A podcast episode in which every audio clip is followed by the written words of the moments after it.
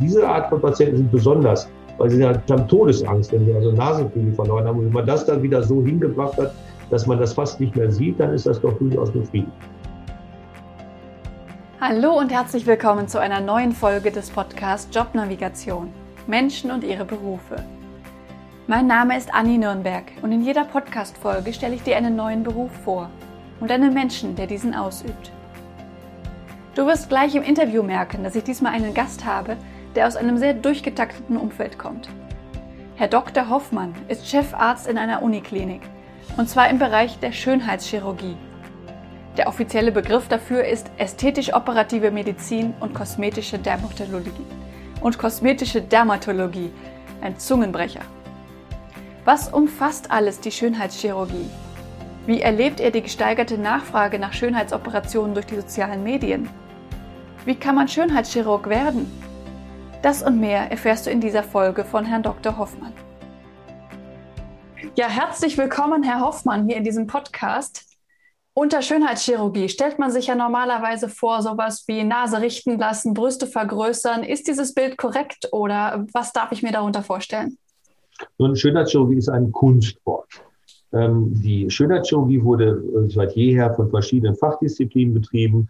Das heißt, der Gynäkologe hat am Busen gearbeitet, der Hals-Nasen-Ohrenarzt hat an der Nase gearbeitet.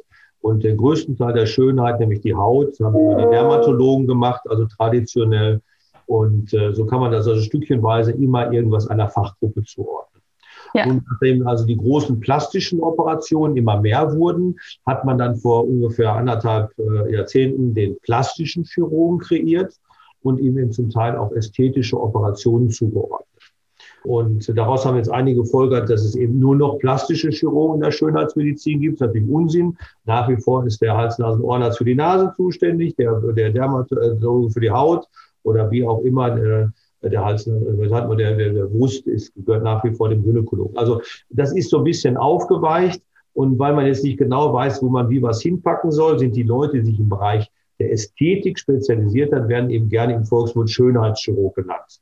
Das ist kein scharf umgriffener äh, Begriff, wie der Facharzt Dermatologie, wie der Facharzt plastische Chirurgie, aber man kann grob sagen, das sind die Menschen, in, die eine ärztliche Ausbildung haben und sich mit Schönheit beschäftigen.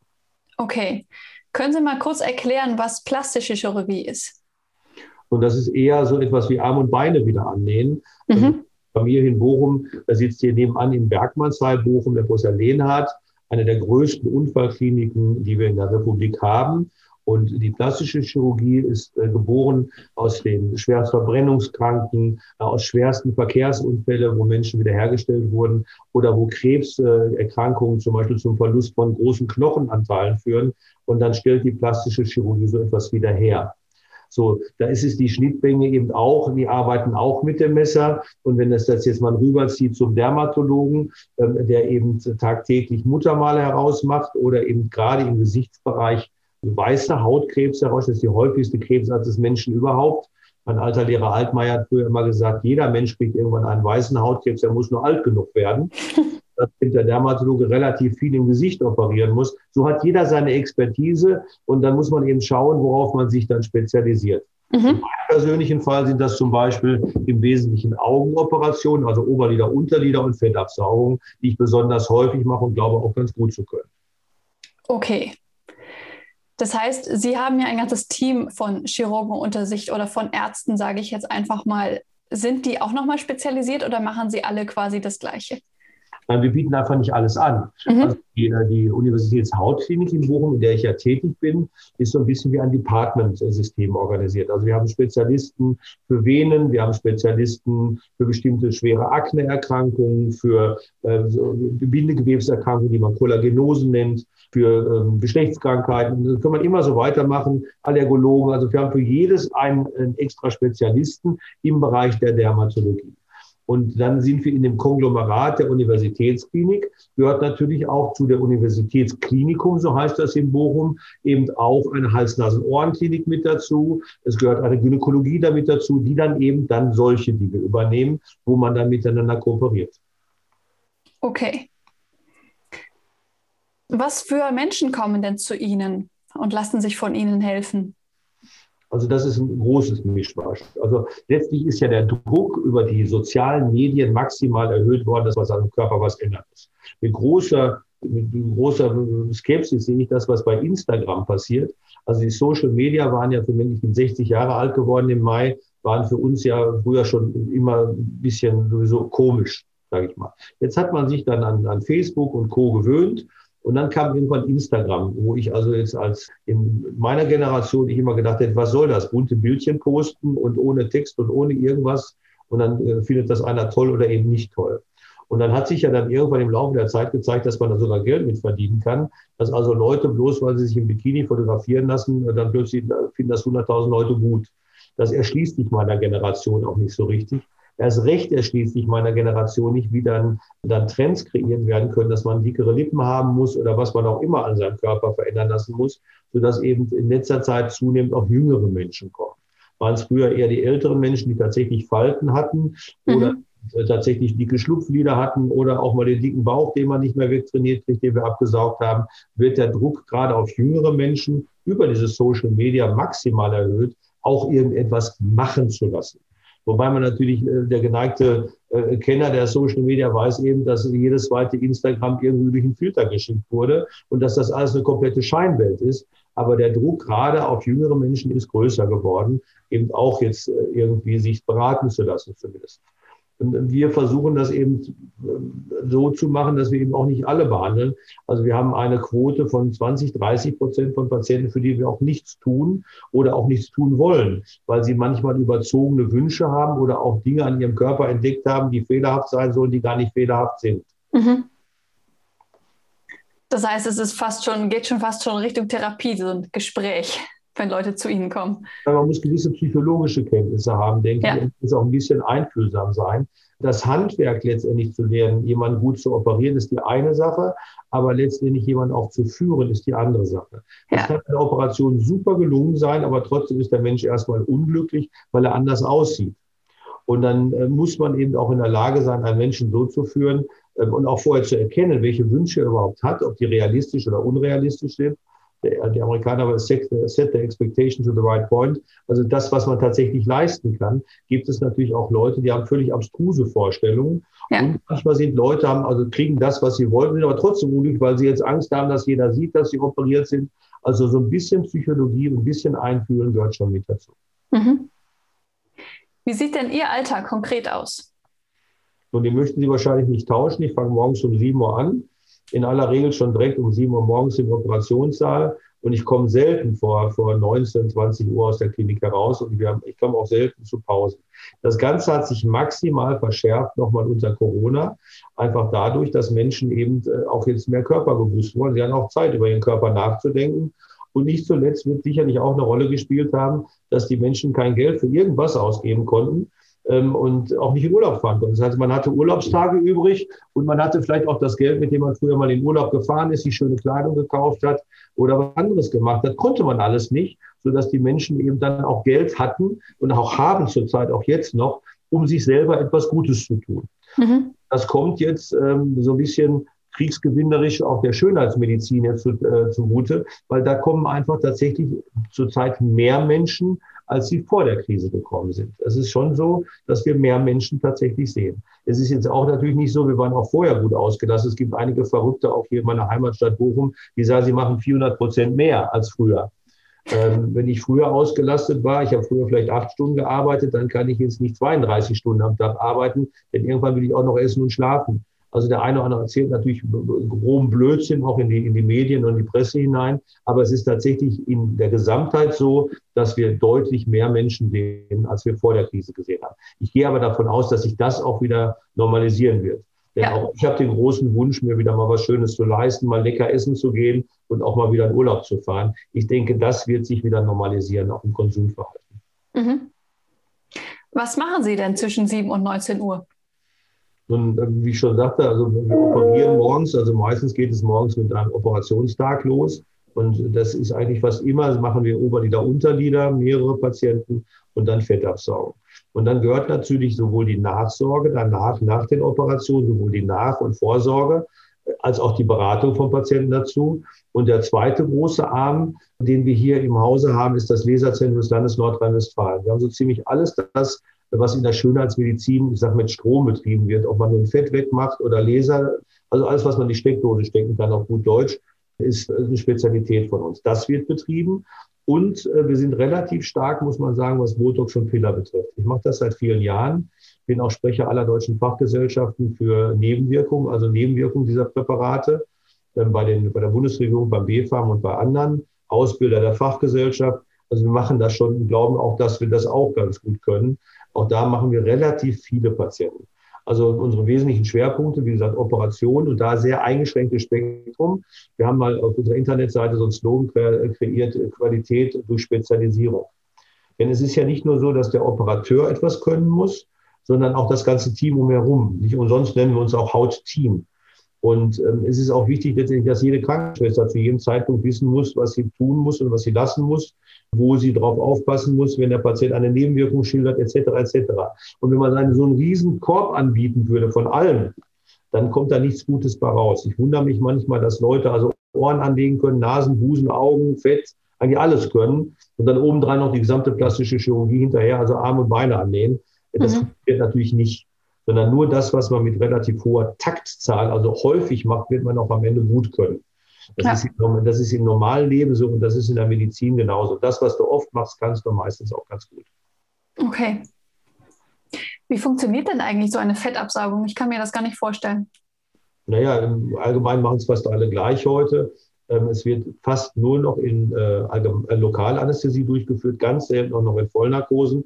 Man füllt eine Flüssigkeit ein in das Fettgewebe, die gemischt ist mit Lokalanästhetikum, also Wasser gemischt mit einem Lokalanästhetikum und lässt das einziehen auf gut Deutsch. Das Fettgewebe ist sowieso schon sehr schmerzarm, sodass man dann mit einer sogenannten Schwellbetäubung, Schwellanästhesie, auf Latein Tumeszenzanästhesie, dann schon so eine Fettabsaugung durchführen kann. Wir geben zusätzlich noch ein bisschen Beruhigungsmittel dazu und dann kann man tatsächlich durch sehr kleine Einpiekslöcher dann mit so Absaugsonnen, genauso wie man es im Fernsehen gesehen hat, kann man das dann raussaugen. Wobei ich dazu sagen kann, was ich häufig im Fernsehen lässt mir auch die Nackenhaare hochstehen.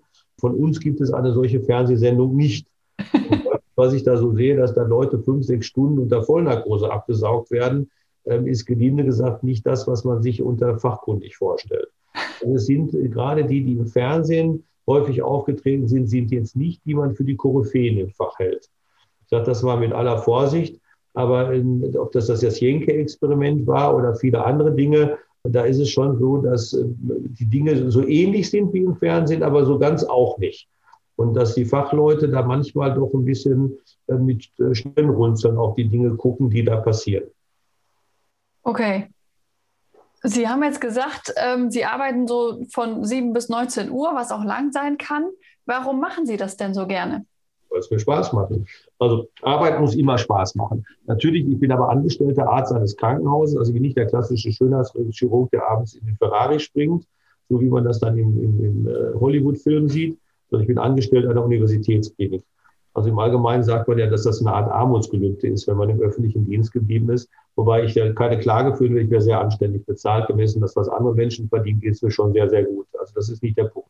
Aber es muss auch Spaß machen. Und der Spaß hier ist äh, unter anderem dadurch gegeben, dass ich eben von den technischen Möglichkeiten der Ausstattung die mir zur Verfügung stehen. Zum Beispiel, was ich an Lasern habe und was ich an elektrischen Technologien habe, was ich an Studien, an wissenschaftlichen Möglichkeiten habe, das schon also deutlich anders ist als das, was ich in einer Praxis, einer privaten Klinik oder einer privaten Praxis an Möglichkeiten hätte. Und da muss man sich irgendwann entscheiden, reich werden oder gute Medizin machen. Und ich habe mich dann eben für die gute Medizin entschieden, was eben dann eben dann aber auch sehr viel Spaß machen kann. Also das ist schon eine Sache, die doch befriedigender ist, denke ich. Ne? Also mhm nicht nur gewinnoptimiert arbeiten zu müssen, sondern ich kann dann eben ausgreifen aus einer Vielzahl von Geräten, die auch Fett wegmachen. Ob das jetzt Kälte, Hitze, Magnete und was es da alles gibt heutzutage, kann ich aus diesem Portfolio schöpfen und kann dann mit meinen Patienten das machen, was für sie vielleicht am besten ist. Wenn ich in der Praxis wäre und habe nur eine einzige Maschine zur Verfügung, dann muss ich die verkaufen oder gar nichts. Ja. Und dann, äh, das ist vielleicht dann nicht so befriedigend, als wenn man aus dem Vollen schöpfen kann. Das ist eben die Besonderheit einer Universitätsklinik. Arbeiten Sie auch wissenschaftlich, also führen Sie auch selber Studien durch?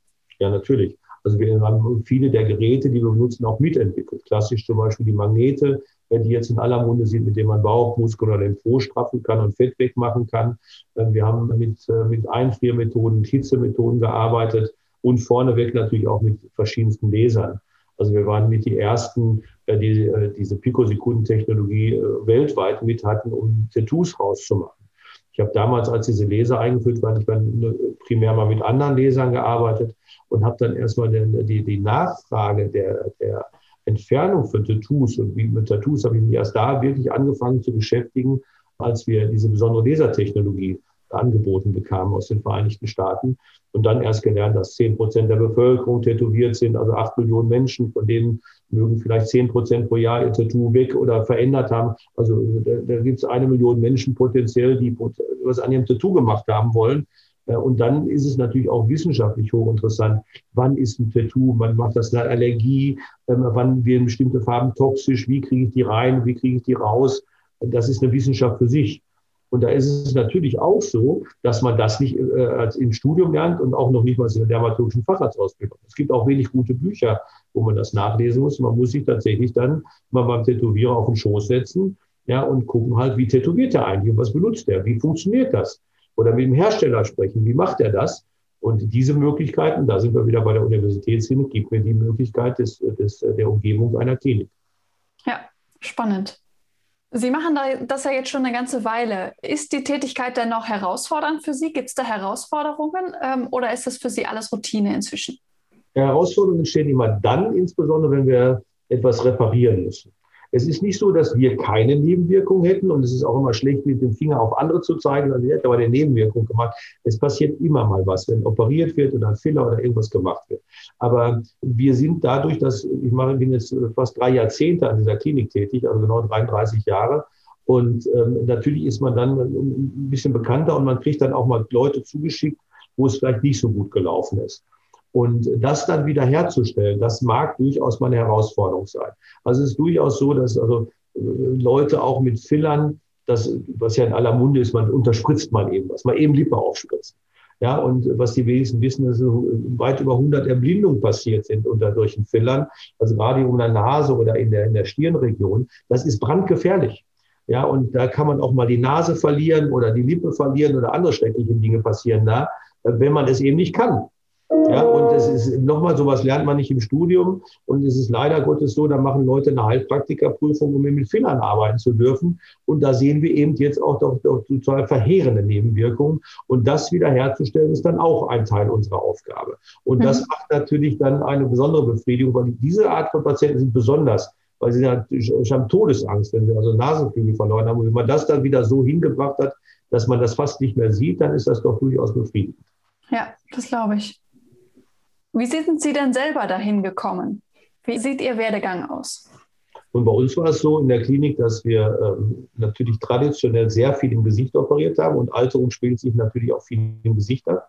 Viele Hautkrebse operiert waren ich war in dieser Klinik viele Jahre, äh, genau seit fast zwei Jahrzehnte, äh, ausschließlich für die oder primär auch für die Krebsoperationen zuständig. Und irgendwann wurde der Bereich Schönheit so groß, dass man sich überlegt hat, man macht, einer muss die Schönheit machen und einer muss die, muss die Krebse operieren. Und es ist dann so, dass der Professor Bichara dann letztendlich jetzt bei meinen, den alten von mir aufgebauten Bereich der klassischen Dermatochirurgie übernommen hat, also die Krebse rausschneidet, wenn man so möchte, und äh, ich eben dann die Ästhetik übernommen habe. Weil es einfach so viel geworden ist, dass es jeweils einen Kopf brauchte für Führung in jeweils diesem einzelnen Bereich, sodass ich meinen alten Bereich quasi aufgespalten habe und ich, wenn man so möchte, in meinem alten Teil jetzt schön mache und der jüngere Kollege macht jetzt die Tumorchirurgie. Okay. Und irgendwann mal haben Sie wahrscheinlich auch Medizin studiert. Ja, ich habe ein Medizinstudium 86, 87 abgeschlossen und bin seitdem auch hier im, im Hause tätig. Okay. Wie sind Sie denn damals darauf gekommen, Medizin zu studieren? Eigentlich wollte ich das immer schon. Ich habe seit meinem 16. Lebensjahr im Krankenhaus gearbeitet, um Geld dazu zu verdienen. Auch damals gab es schon Bedarf Hilfen im Krankenhaus. Ja, und damals war es allerdings deutlich schlechter bezahlt als heute, das muss man auch sagen. Und damals war man eher dann als 16-Jähriger dazu geneigt, dann Bettpfannen auswaschen zu müssen oder dann also die Arbeiten zu machen, die andere nicht machen wollten. Aber da bin ich dann durch, habe dann doch viel gelernt. Bei der Bundeswehr war ich dann Sanitäter. Ja, dann bin ich dann ins Medizinstudium gegangen nach der Bundeswehr. Mhm. Eigentlich wollte ich das immer. Dann durfte es dann irgendwann mal Verbände machen und dann durfte man auch mal eine Spritze machen oder was auch immer, Infusionen, was auch immer zu anzutun. Und dann hat einem das so sehr gefallen, dann war es bei der Bundeswehr dann letztlich der Sanitäter und dann endlich das Studium. Mhm. Wussten Sie dann auch sofort, was Sie, wo Sie sich spezialisieren möchten, was für einen Facharzt Sie machen möchten? Nein, überhaupt nicht. Also das war ein nackter Zufall, sondern meine Mutter lernte einen berühmten Professor, das war der Professor Petrus in Kassel kennen. Das war ein äh, wahrscheinlich Europas bester Dermatochirurg, also Hautkrebsspezialist. Und dieser Mann hatte eine unglaubliche Aura. Muss man sagen, ist leider verstorben mittlerweile. Und ich glaube, es ist bei vielen Ärzten so, dass sie irgendwie an einen Lehrer geraten, der sie dann fasziniert und auch von dem Fach fasziniert. Und so bin ich eigentlich über das Messer, ich hätte auch Chirurg werden können, so bin ich aber über das Messer in die Dermatologie reingerutscht. Also über die Dermatochirurgie. Und die ich von Anfang an dann auch hier in der Uni Hautklinik mitbetreut habe. Aber es ist auch, meine Kinder haben auch Medizin studiert. Und auch bei meiner Tochter war es so, wir haben eine, eine sehr, äh, auch eine große Aura ausstrahlen und eine sehr gute äh, Krebsspezialist, eine Onkologin in ihrem Haus. Auch die hat meine Tochter dann ihre Aura angezogen, sodass die dann bei der ihre Ausbildung angeholt. Es sind eigentlich fast immer die Personen. Mhm. in der Hautklinik gab es äh, meinen alten Lehrer, der mittlerweile pensioniert ist, den Professor Altmaier, den ich nach wie vor für einen der besten Dermatologen weltweit halte. Und auch der hatte eine Aura, und eine Art, gut, als Mensch hat er manchmal auch mal in die Wade gebissen, aber als Arzt war er maximal unangreifbar. Er hatte ein Wissen, wie ich keinen zweiten Menschen kenne, der ein solches Wissen hat. Er hatte etwas gelesen und konnte das. Er könnte die Geschichte von Friedrich dem Großen aufsagen äh, und äh, von Karl dem Großen suchte irgendeinen Großen aus. Er kennt die Lebensgeschichte auswendig. Konnte sagen, wann der wo wie gewohnt, mit wem verheiratet und was sein Lieblingswein war. Also er hatte eine Bildung, die einfach unglaublich war. Und selbst wenn man mal glaubt, man war gut in irgendeinem Fach, hat er einem gezeigt, dass es gibt immer, dass er besser war. Und das ist natürlich auch faszinierend. Und wir haben fast 25 Jahre zusammengearbeitet und dann eben den, in dieser Aufspreizung dann eben den Weg. Mhm. Okay. Wir haben eben schon darüber gesprochen, dass man auch eine gewisse Menschenkenntnis mitbringen sollte oder beziehungsweise Einfühlungsvermögen. Was ist denn noch wichtig für Persönlichkeitseigenschaften in der Schönheitschirurgie, nenne ich es jetzt einfach mal? Na, mein größtes Problem ist, dass ich ganz viele Ärzte, junge Ärzte sehe, die kommen direkt aus dem Studium, ja, halten dann ihren Arztausweis tatsächlich bei Instagram in die Kamera und sagen, ich bin Arzt, ich unterstütze deine Lippe. Ähm, das halte ich für hochschwierig, um das mal vorsichtig zu sagen. Also man sollte erstmal was gelernt haben und dann soll was tun. Ähm, weil eben auch eine gewissliche menschliche Reife und ob man die jetzt mit 24, 25 hat, schon an Menschen dann zu raten, welche Operationen und was in seinem Gesicht verändert werden sollte, ob man die tatsächlich schon hat, weiß ich nicht. Und das Medizinstudium befähigt dazu auch nicht. Also eine gewisse menschliche Reife muss dazu da. Also ob jetzt wirklich die, der 25-jährige Abschlussstudent, also dann junger Arzt, ob der tatsächlich schon über diese Befähigung befügt, äh, ist natürlich ein bisschen der Altvordere, der alte Bock sagt jetzt sowas, das ist natürlich auch immer ein bisschen schwierig. Aber letztendlich ist Menschenkenntnis und Psychologie etwas, was man sich natürlich im Laufe der Jahre in der Medizin auch erwirbt. Ja? Ähm, und wenn der ältere Arzt, von dem man dann der bunte Chefarzt oder die bunte Chefarztbehandlung, der operiert nicht so sehr viel anders als die anderen. Aber wenn es dann zu den Schwierigkeiten und zu Problemen kommt, hat er einfach mehr Erfahrung. Mhm. Gerade in der Ästhetik ist eben die Erfahrung eben doch ein bisschen was wert. Und dann sollten die, die der eine oder andere auch erstmal ein bisschen Erfahrung, vielleicht auch durchaus unter Aussicht im Rahmen einer Facharztausbildung gesammelt haben, bevor er sich selber auf die Menschheit loslässt.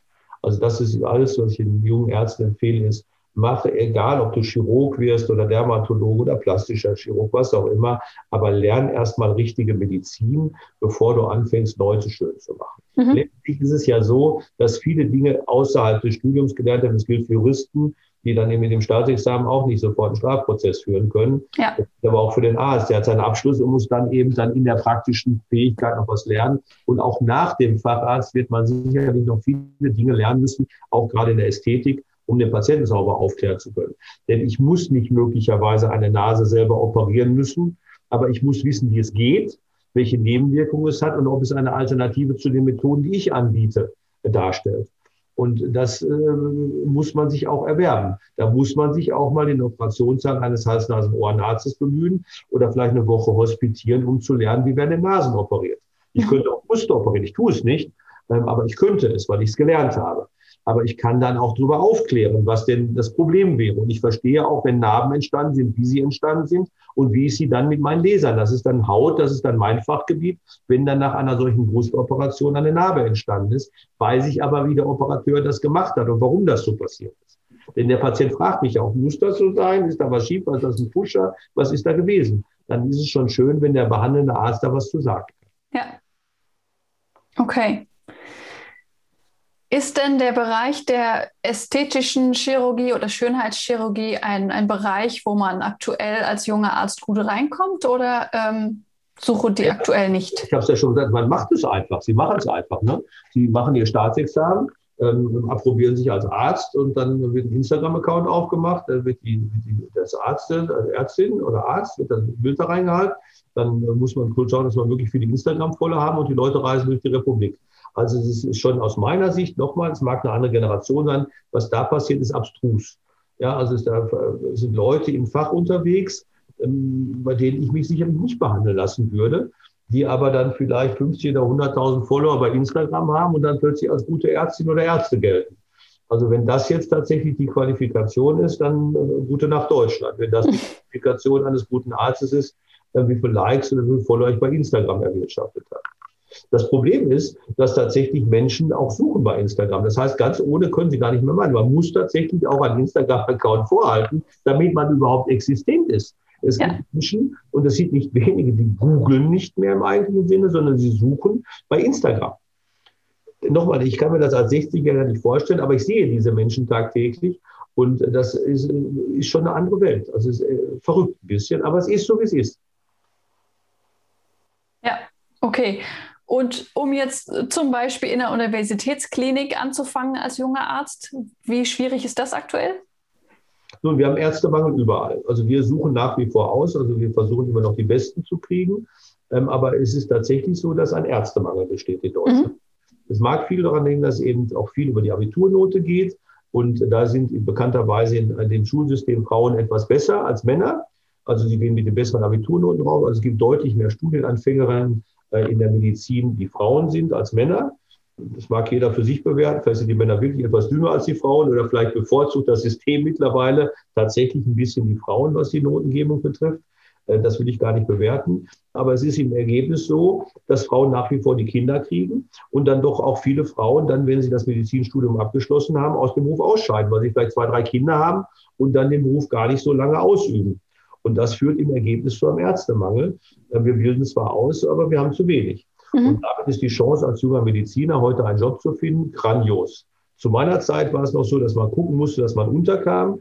Aber es sind sowohl sehr viele Stellen an den Krankenhäusern zusätzlich geschaffen worden, als auch, dass diese Entwicklung letztendlich des Zugangs zum Medizinstudium ausschließlich über die Abiturnote eben zu, der, zu dem, was ich gerade geschildert habe, geführt hat. Und deswegen sind die Chancen als junger Mediziner, sich einen Job auszusuchen, sowohl als Standort und äh, Fachdisziplin heute grandios sind. Das sind ja schon mal gute Aussichten. Gibt es sonst noch was, was Sie Zuhörern des Podcasts, die vielleicht an dem Bereich interessiert sind, mitgeben möchten?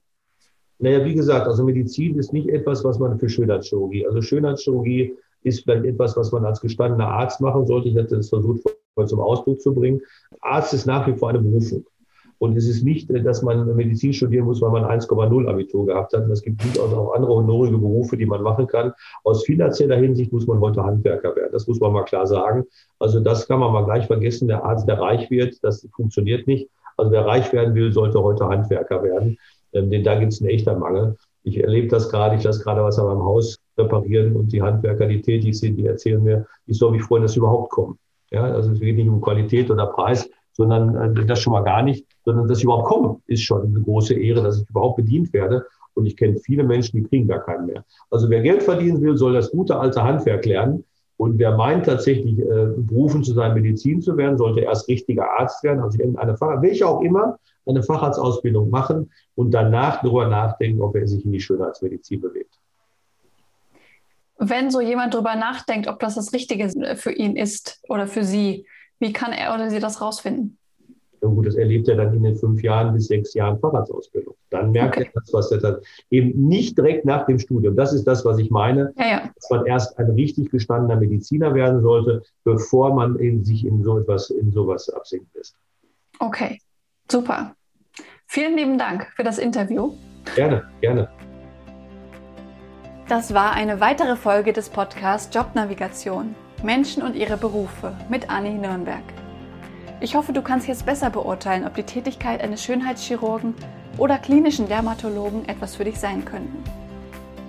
Jemand, der von 7 bis 19 Uhr durcharbeitet, muss extreme Motivation für seine Arbeit mitbringen. Darum ging es auch in diesem Interview. Wie steht es denn bei dir um deine Motivation?